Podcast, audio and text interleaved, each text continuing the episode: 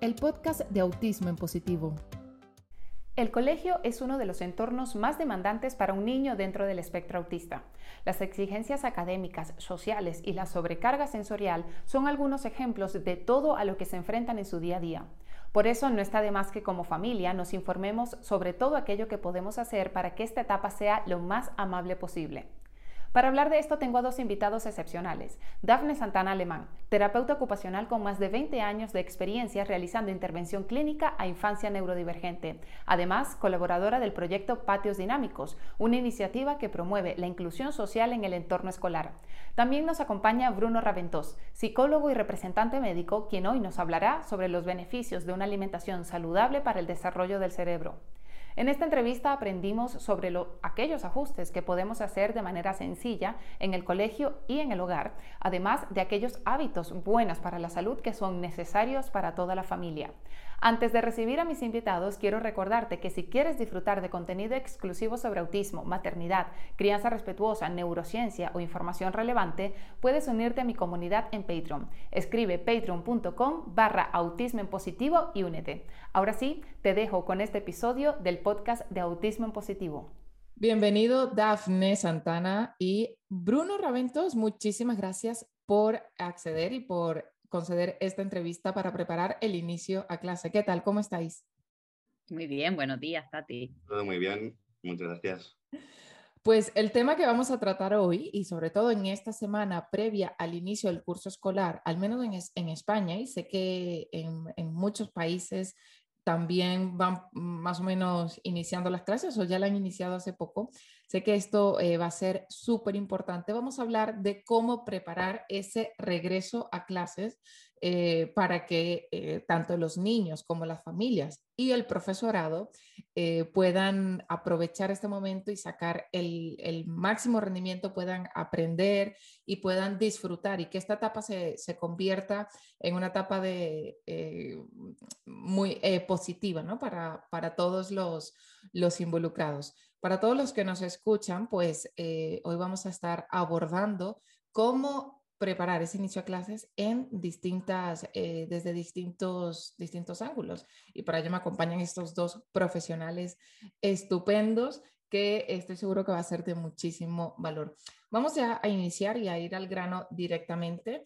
Y me gustaría eh, empezar por Dafne para saber por qué es importante realizar adaptaciones o preparar Em, a nivel sensorial, tanto el aula como nuestras casas, eh, los que tenemos un hijo dentro del espectro autista, para que este inicio a clase sea lo más positivo posible?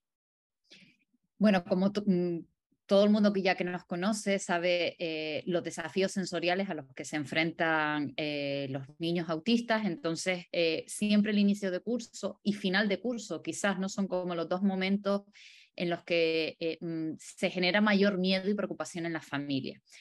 ¿Qué profesorado va a estar con mi niño? Eh, ¿Qué compañeros, compañeras van a estar con mi niño? ¿Cómo va a ser ese aula?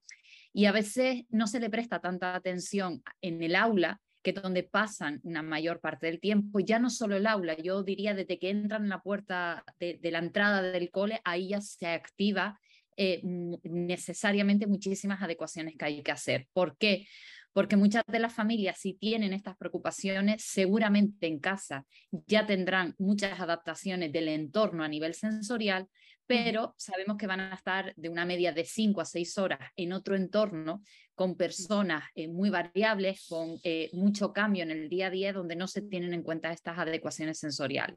Entonces, para mí es prioritario que el profesorado, junto con las familias, creo que es un tiempo de eh, previo al inicio de curso, sentarse. Eh, sabemos que todo el profesorado se incorpora al día uno.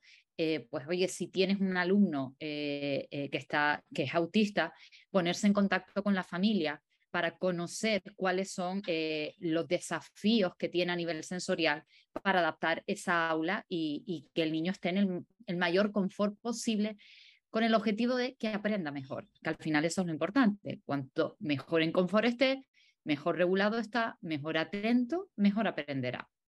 Totalmente. Yo me acuerdo, bueno, yo no sé si a vosotros os pasaba cuando, cuando estabais en el colegio, que al menos a mí yo esperaba el momento con muchísima ilusión.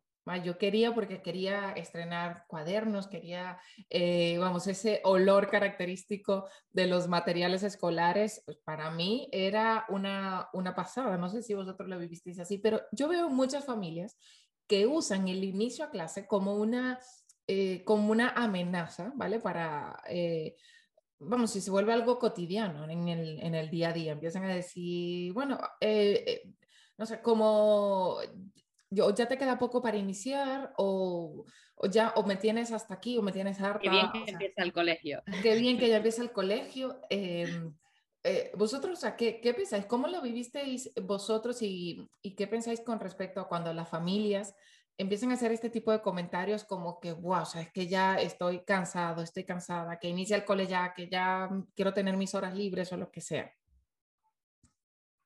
Bueno, en mi caso particular, mi familia era un poquito como describías, ¿no? Que se preocupaban bastante de que todo estuviera muy controlado, de tener todo preparado. Y creo que por suerte ha sido todo en base bastante positiva y, y lo veíamos como algo positivo, ¿no? Y yo personalmente no me lo tomaba muy bien y no era un estudiante que le gustara mucho las clases, para ser honesto. Me gustaba más el, el ratito de, de recreo pero a nivel casa sí que es cierto que, es muy importante lo que decías, ¿no? Plantearlo de manera positiva y, procurar que el niño esté motivado y, que vaya con ganas. Es que al final los padres somos eh, esa, esa figura de referencia que tienen los niños y si empezamos a usar el colegio como ese tema de, wow, es como, no sé si, si, habéis, si habéis visto esto, ¿no? Que empiezan a amenazar a los niños con la policía o qué sé yo. El médico. Con, el médico. O sea, vamos a ver si es algo positivo, no lo, no lo pongas de esa, de esa manera. Dafne, tú, tú con, con Mi experiencia es muy particular porque soy hija de docente. Oh, Entonces, eh, el colegio o el instituto, porque tenía de la dos, y además con cargo directivo, que eso suponía que se incorporaban mucho antes y se marchaban muy, o sea, mm, el cole para mí era como una casa. Eh, yo me manejaba fácilmente eh, por el cole porque además estudiaba donde mis padres daban clase. Entonces, mm, la, la, percepción que tengo yo de inicio de cole es como un poco pues parte de que todos en casa, todos los que estábamos en casa volvíamos al colegio. O sea que siempre era una niña que le daba mucha ilusión lo que decías, estrenar la libreta, los rotuladores, la mochila pero creo que a lo mejor mi, mi, mirada que tengo del colegio es un poco como casa, eh, lo, tengo que decir así, como casa. Eh, era parte de mí de estar eh, por ahí rondando libremente.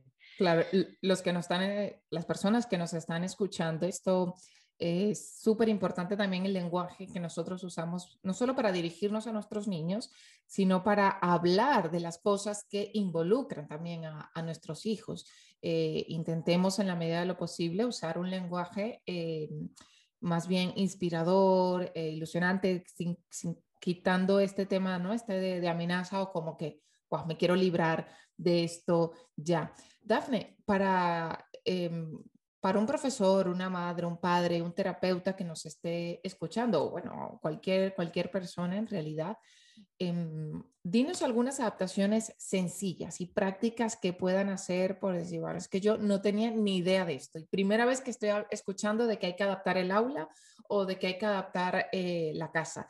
Algo que, que sé que es difícil, ¿vale? Esta pregunta. Algo que pueda ser útil para toda la población, no solamente niños dentro del espectro autista, sino con cualquier neurodivergencia. Yo diría dos en concreto, eh, y me voy a centrar en el colegio eh, eh, porque a veces se cree que es como todo muy complicado, todo muy difícil. Yo lo primero que haría es quitaría las señales acústicas de entrada y salida y de entre clase. Y yo sería feliz así, simplemente con eso. Sé que hay centros educativos que dicen, no, ahora tenemos puesto música, me da igual. O sea, es una entrada sensorial imprevista para un niño que si está dentro de la condición le va a generar una, una continua alerta para ver cuándo va a sonar o cuándo va a dejar de sonar. Entonces yo retiraría... A, los avisos para ir al recreo, a la Y la entrada, ¿no? las, las señales acústicas, sirenas llamamos aquí, la alarma, eh, los, los, cambios de clase que también se señalan y me da igual que sea música porque eh, muchos centros lo han trasladado música, pero da igual, es una señal acústica en la que todos tenemos un reloj y si no tenemos un móvil donde el adulto va a saber cuándo se va a iniciar y se va a acabar una clase. Eso por un lado.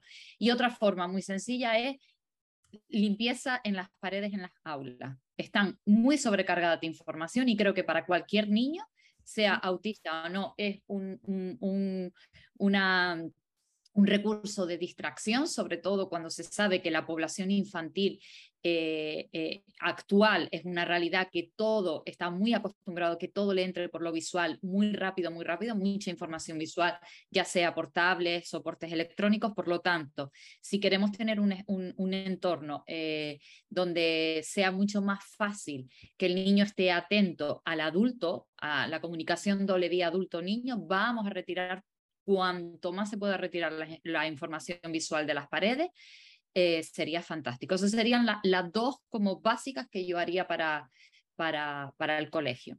Yo he visto unas que hacen que a veces cuando las sillas suenan mucho, ¿vale? En el, ah, bueno, sí, cuando rozan con el suelo, he visto que muchos le ponen... Eh, la comita de las pelotas. Gomitas, exacto, en las, en las patas de la silla para evitar también ese, ese ruido. Entonces, la verdad es que son bastante sencillas estas adaptaciones. Además, no cuestan dinero, ¿vale?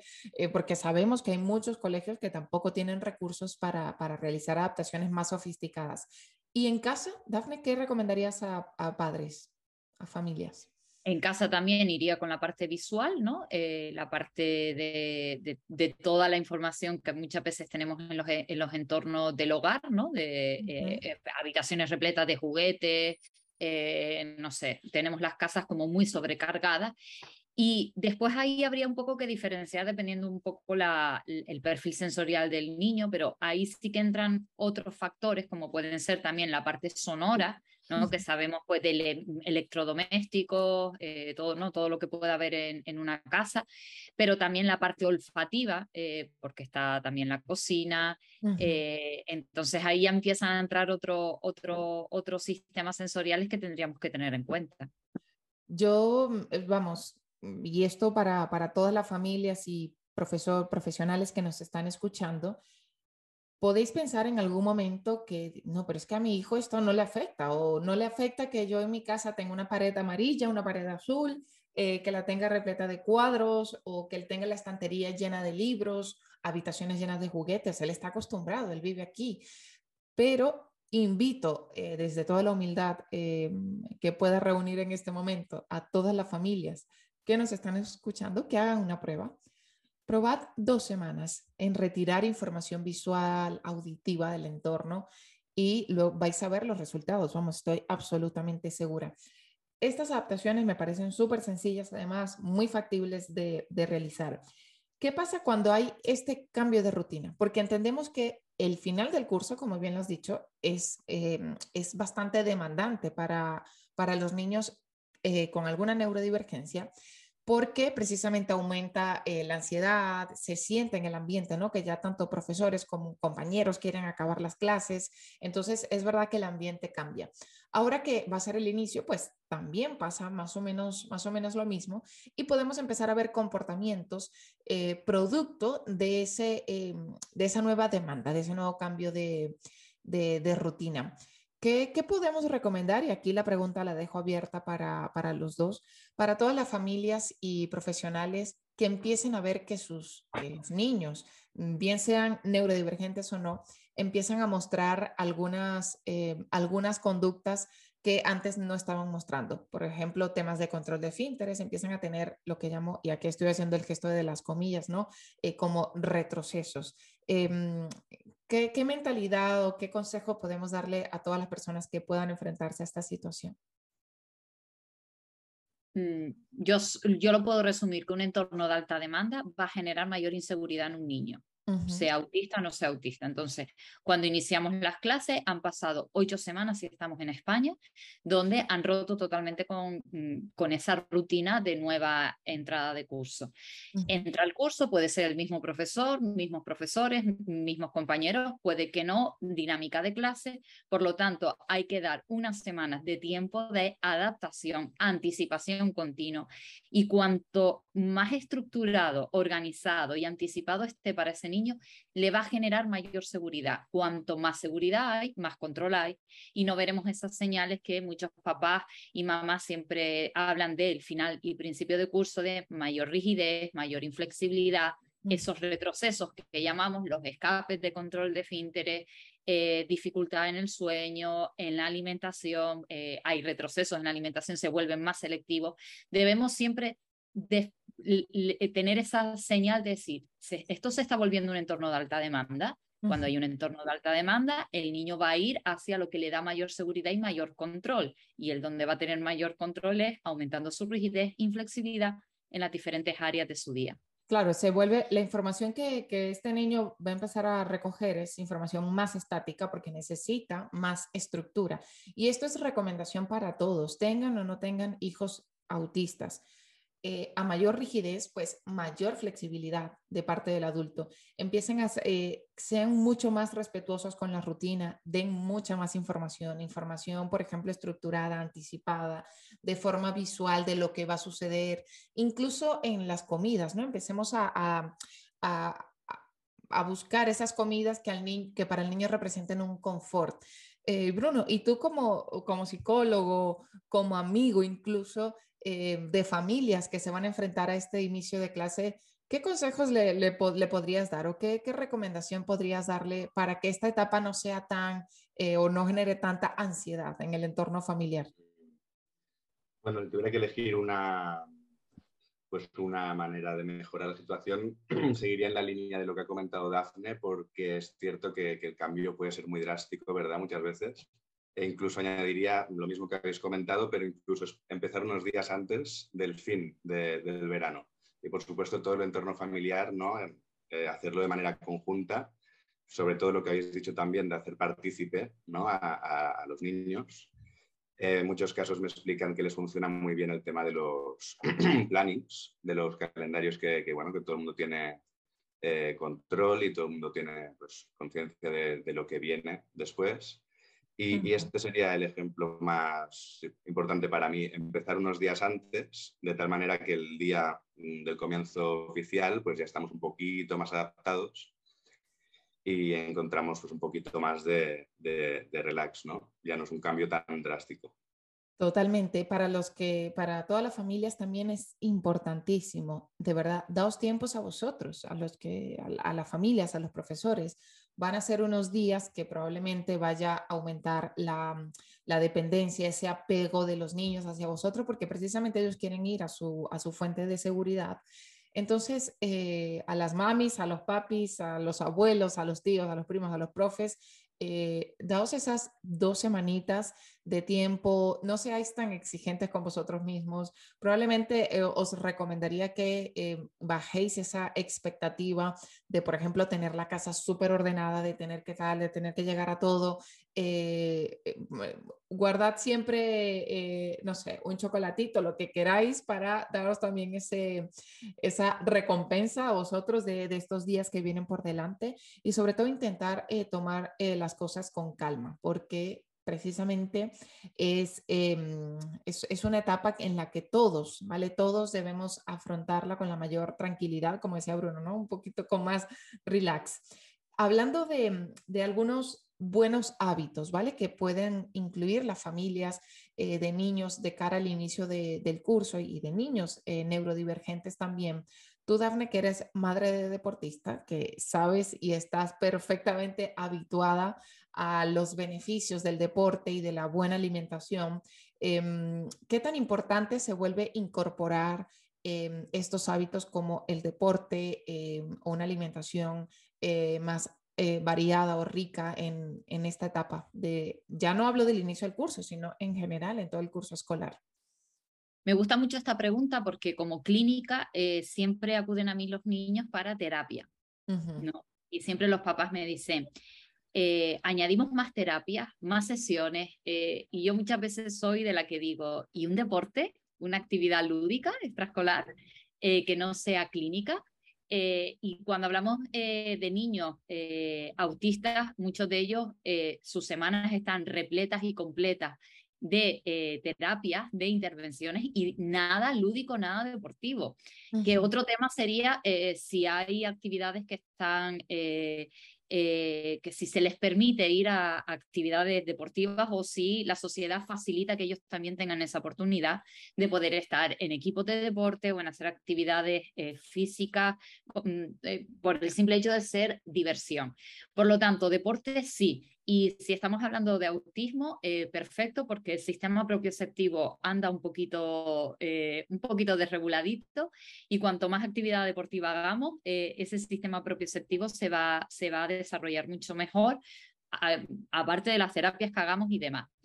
Parte de alimentación. Hablar de alimentación y autismo significa problema. ¿No? Alarma para la familia. Es una realidad que tenemos que ser conscientes. Entonces, podría suponer una utopía decir, vamos a hacer comida saludable eh, cuando sabemos que tienen mucha selectividad hacia determinadas texturas, determinados sabores, determinados alimentos.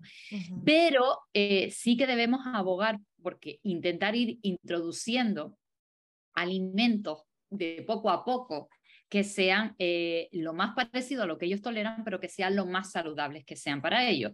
Porque hay un grupito de niños dentro del espectro que solo van hacia los sabores dulces, eh, con, eh, muy procesados, porque bueno, es un sabor que siempre es igual, es estático, siempre de la misma textura. Entonces, creo que es fundamental tomar un tiempo, decir, venga, vamos a trabajar la alimentación de cara para ahora y de un futuro, porque va a ser un beneficio para él.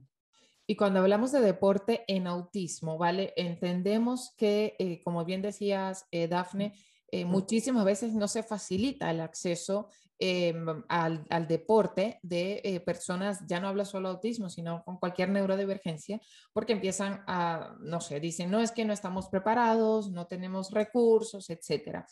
Yo eh, abogaría o recomendaría a las familias que eh, lo sigan intentando, que busquen, por ejemplo, a lo mejor deportes que no tengan demasiada demanda eh, social, de jugar en equipo, de entender normas que no están estrictamente escritas, ¿no? Esto, esto sucede en muchos, en muchos juegos de, equipos, sino eh, buscar deportes que, o, extraescolares incluso, ¿no? Que puedas, eh, el niño pueda acceder a unas clases, no sé, de natación, el invento, cualquier deporte, cualquier cosa que le guste, que pueda motivarle, que pueda ayudarle también con esto, porque al final somos... Eh, somos un todo, ¿no? Los seres humanos no solamente vivimos, y si hay alguna neurodivergencia, no solamente vivimos de terapia, hay muchos también que dicen, no, pero es que en la terapia también hay juego, ¿vale? Y tú que eres una aliada del juego. Yo trabajo jugando, yo trabajo jugando, pero es terapia. Y soy yo adulto que estoy buscando objetivos clínicos. Y aunque me pongo a nivel del niño, ahí mm, eh, es un juego contaminado por mí. Es decir, aunque yo intente hacerlo de la forma eh, más inclusiva posible y siguiendo la motivación intrínseca, es un entorno clínico. Entonces, bueno, yo sí que digo aquí, lanzo eh, la campaña por si me permites este, e, e, esta colación, sé porque estas semanas ha habido bastantes denuncias en España, concretamente en España, donde no se les dejaba participar a niños autistas en, campamentos, en actividades. Bueno, aquí en España existe eh, el equipo Patio Dinámicos Inclusivos, donde no solo vamos al ámbito escolar, es una red de profesorado, yo formo parte de esa red, no como profesora, sino como asesora de, eh, en la parte sensorial. Y bueno, intentan siempre, no solo en, horario escolar, sino en actividades extraescolares. O sea, que toda la familia, si se dirigen a ellos, a patios dinámicos inclusivos de Ilagar, se ponen en contacto con los coles, los AMPAs, pero bueno, hay, es algo, es, una puerta que hay que abrir, hay que exigir que se les permita a los niños eh, neurodivergentes que también tengan derecho a tener deporte, eh, deporte, juego y actividades extraescolares lúdicas, no terapéuticas. Totalmente eh, y muy bien eh, traída mm, ese llamamiento y para otras personas que, por ejemplo, que no estén en España o incluso que estén en España y aún se encuentren con estas dificultades, ya hablamos aquí para Latinoamérica, desde el país que nos estés escuchando, em, sabemos que cuando somos eh, víctimas o cuando nos enfrentamos a una discriminación, eh, los sentimientos y las emociones que se disparan en nosotros como, como familias, pues son muy desagradables y probablemente nos podemos quedar en el tema de que no es que no lo aceptan, no lo incluyen. Eh, yo aquí eh, lanzo la invitación también para las familias a que, a que insistamos desde, desde el cariño, desde el amor, desde intentar explicar eh, y dar más información sobre la condición, sobre el autismo, em, que intentemos em, convertirnos también en aliados de esas personas que están allí. Yo entiendo, familias, de verdad, yo entiendo que las personas, los profesionales tienen que formarse, que tienen que, yo, yo sé que eso existe, pero la realidad es que no es así y nos vamos a encontrar con más entornos en los que eh, podamos sufrir una discriminación que todo lo contrario. Entonces, seamos también nosotros esos portavoces de, de la información, de veracidad, de, de, decir, venga, yo te ayudo, yo te ayudo, te doy eh, información sobre mi hijo, sobre la condición, para que esto pueda ser lo más eh, sencillo, sencillo posible. Y hablando también de, de alimentación, sabemos que la alimentación es una aliada básica para nuestra salud en general. Hay muchas personas que me preguntan, no, es que qué alimentación le debo dar a mi hijo autista, etcétera. La buena alimentación, familias, es útil para todos los seres humanos, porque al final mejora la calidad de vida. Y esto ayuda muchísimo. Hay algo que está eh, muy presente cuando hablamos de neurodivergencia y, en concreto autismo, que es el cerebro, ¿vale? Que es nuestro mm, eh, motor, es el, es el órgano eh, directivo, que me gusta llamarlo así, de nuestro, de nuestro cuerpo. Y es cierto que hay alimentos que pueden ayudarnos eh, en general a que el, desarrollo, el crecimiento y, ese desarrollo de conexiones a nivel cerebral sean em, más productivas, ¿no? Alimentos eh, por ejemplo, lo, he estado leyendo en muchos estudios, eh, alimentos ricos en omega 3 pueden ser también muy útiles para eh, ayudar a que este curso escolar y los niños ¿no? mejoren eh, habilidades, ayuden, ¿no? que, que son, como, como digo, esto ayuda a muchos. Y aquí quiero preguntarle a Bruno, que es experto también en la materia, ¿cómo ayuda en concreto el omega 3 en el desarrollo del cerebro y cómo puede ser útil también para las familias y para los niños que inician ahora las clases? Pues bien, para comenzar sí que me gusta eh, explicar brevemente qué es el omega 3, porque es, cierto que todos hemos escuchado hablar y todo el mundo conoce eh, la suplementación con omega 3 para el tema cardiovascular, para el tema de la eh, tensión arterial, es decir, todos sabemos que es algo muy, muy beneficioso, ya sea incluso para la piel, es decir, es algo que suena que es bueno para todo, ¿no? Y eso también genera un poquito de una idea equivocada, porque en ningún momento estamos hablando de una cura, para nada. Nunca estamos buscando la cura de nada. Lo único que estamos intentando es regular eh, el equilibrio de omega 3 y omega 6, que es lo que al final eh, beneficia al desarrollo del cerebro, como bien decías. Eh, me gusta siempre detallar que el omega 3 pertenece a la familia de los ácidos grasos esenciales. Y esenciales quiere decir que no los podemos producir naturalmente. Son unos nutrientes que solamente a través de la alimentación los podemos obtener ya sabemos cómo está la alimentación hoy en día, ¿no? Que es complicado ya sea para niños, adultos, eh, comer comida de calidad y, que no esté procesada, que no tenga conservantes, es cada vez más difícil. Sobre todo, como bien habéis comentado, cuando los niños son más hiperselectivos, que se da habitualmente, y sobre todo con el pescado, que es la fuente eh, con mayor contenido de omega 3, el pescado azul. Es muy complicado y, sí, Claro. Esto eh, te quería preguntar, por ejemplo, yo he, oído mucho, ¿no? Esto de, no, hay que suplementar con omega 3, es muy bueno, muy positivo para nuestra salud, etcétera. ¿Por qué, eh, ¿por qué usar eh, un suplemento y no limitarnos solamente a las fuentes naturales de omega 3, que por ejemplo, ¿no? Estoy, he estado mirando que las semillas de lino, las nueces, los pescados azules, etcétera. Claro. Bueno, volviendo un momento al tema del cerebro, destacar que el 60% del peso total del cerebro son grasas o lípidos y de estos lípidos la mayor cantidad son ácidos grasos esenciales, como hablábamos, omega 3 y omega 6. Em, por lo tanto, para todo lo que sea desarrollo y función del cerebro es muy importante porque va a estar relacionada con la comunicación entre neurona y sistema nervioso. Eh, me preguntabas por qué la suplementación por encima de la, dieta. ¿no? me gusta siempre comentar sobre hace miles de años, cuando éramos, bueno, en la época del Paleolítico, cuando éramos cazadores y recolectores.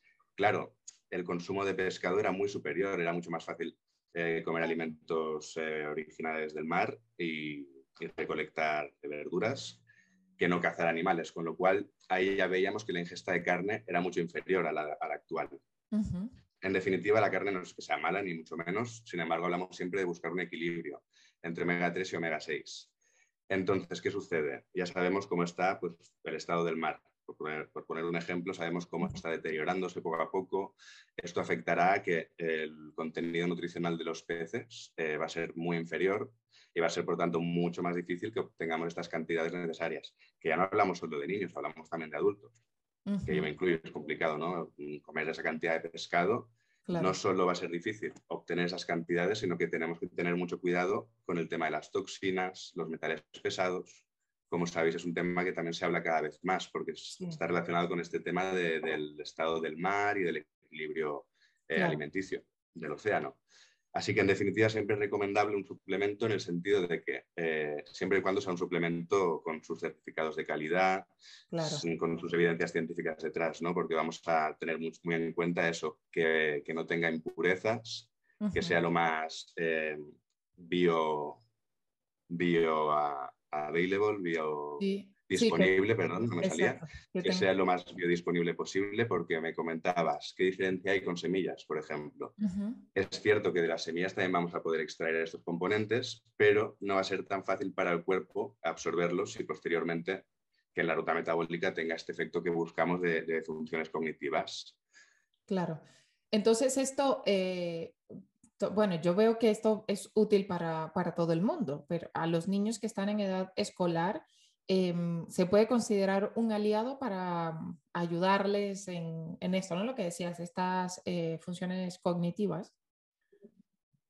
Exacto, sobre todo incluso desde el embarazo, como os habréis fijado, ya, si no todas, la gran mayoría de leches maternas contienen omega 3 y omega 6 porque ya se tiene en cuenta desde estos, pequeños, desde estos primeros años de vida, eh, bueno, desde el embarazo, que el feto ya comenta desarrollar el cerebro, ahí es interesante que la madre ya se suplemente a poder ser con, en este caso, no vamos a entrar en mucho en detalle hoy, pero sí que, que posteriormente cualquier duda podemos resolverla, porque no es lo mismo, omega 3 no es un componente, son muchos componentes. Por ejemplo, para madres eh, embarazadas y los primeros años de vida hasta los tres años es más recomendable el DHA, que es un tipo de omega 3 eh, en particular. Sin embargo, a partir de los tres años será recomendable un suplemento con mayor cantidad de EPA, que sigue siendo un omega 3, pero hablamos de otra función. Mientras el DHA se encarga más de la estructura, a nivel, nos podemos imaginar como bloques de construcción de las membranas celulares, del cerebro, del sistema nervioso, el EPA es funcional, mientras el DHA es estructural, como decíamos, con lo cual a partir de los tres años vamos a seguir requiriendo DHA, pero también un nivel más elevado de EPA para garantizar la funcionalidad adecuada. Entonces, eh, quería comentar también, porque antes has dicho algo interesante, que a mí también me gusta mucho considerar el cerebro como un motor. El motor, como decías, ¿no? que dirige todo lo que es a nivel cognitivo y motor, a nivel físico, a nivel funciones motoras. Entonces, los omegas, yo para explicarlo de manera muy simple, lo llamo el aceite del motor. Es el, nutriente que se encarga de que exista una fluidez y que toda la comunicación entre el sistema nervioso y el cerebro funcione de manera fluida. Por eso es muy ah. importante en época escolar, sobre todo, que es cuando más requieren de... Claro. Si, si utilizamos una fórmula, como decía, que tenga certificados de calidad, que tenga eh, las evidencias científicas que respalden que, va a tener un efecto, eh, vamos a poder mejorar la atención, la regulación de la conducta, la hiperactividad. Es decir, existen fórmulas como la 931 que, que Tatia conoce y podemos hablar en otro momento más en detalle, pero que se trata de eso, encontrar algo que, esté avalado científicamente y, y, cuidar mucho lo que estamos tomando nosotros y sobre todo dando a los más pequeños. Totalmente. Y siempre buscar la recomendación del profesional, del, eh, en este caso el profesional clínico, que pueda eh, dar eh, la pauta ¿no? para, para, el consumo.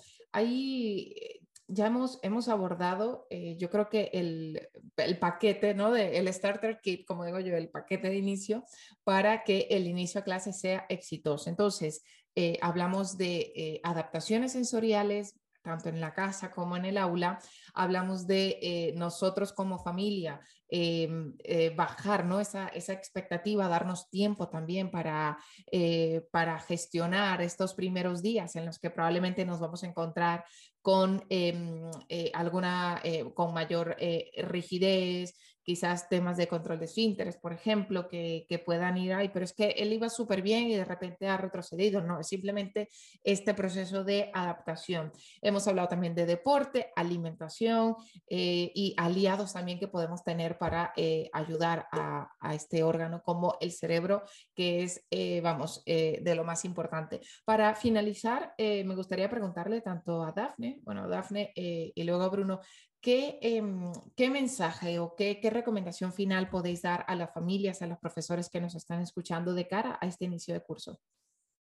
Calma y tranquilidad, porque así de claro, porque eh, yo estos días, y bueno, Tati, mm, recibimos muchos mensajes y ya tengo el buzón de entrada del correo electrónico de muchísimo profesorado, con nervios, con miedo.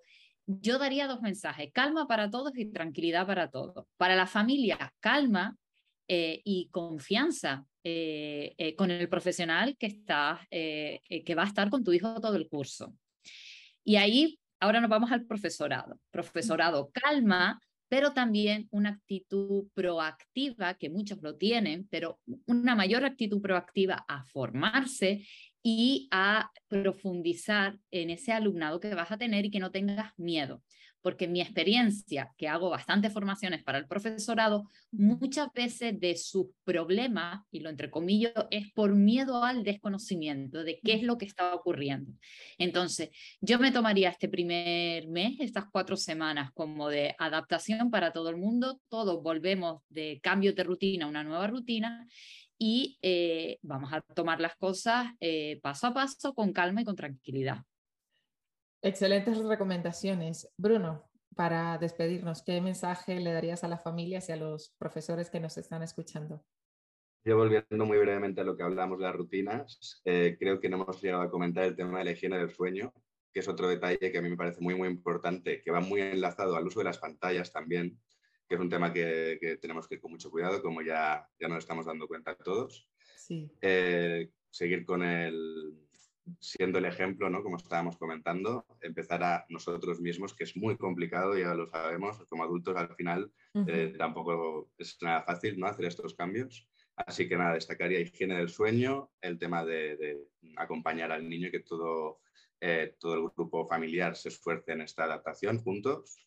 Y eh, volviendo al tema de la alimentación y la suplementación, yo recomendaría eso, dar una oportunidad al omega 3, informarse muy bien, buscar eh, siempre calidad por encima de, precio, por así decirlo, fijarse en las evidencias científicas que esté respaldado y tener paciencia también, porque, insisto, esto no va a cambiar radicalmente nada en absoluto, sí que va a ser una gran ayuda y que poquito a poco se va a observar cómo eh, pueden ir mejorando muchos síntomas. Pero como decía Dafne, insisto en eso, ¿no? Paciencia y, poquito a poco y siempre con, con, la ayuda, como hablábamos, de profesionales, el profesorado, todos como un equipo para, para buscar el beneficio. Pues eh, con estas recomendaciones tienen todo para que este inicio de curso sea exitoso y para que los niños puedan también disfrutar y sacar eh, las mayores experiencias eh, positivas de aprendizaje. Muchísimas gracias por estar aquí, por haber eh, accedido a, a realizar este podcast y pues ya nos vemos en una próxima oportunidad. Muchísimas gracias, Dafne Santana y Bruno Raventos. Muchas gracias. Hasta luego.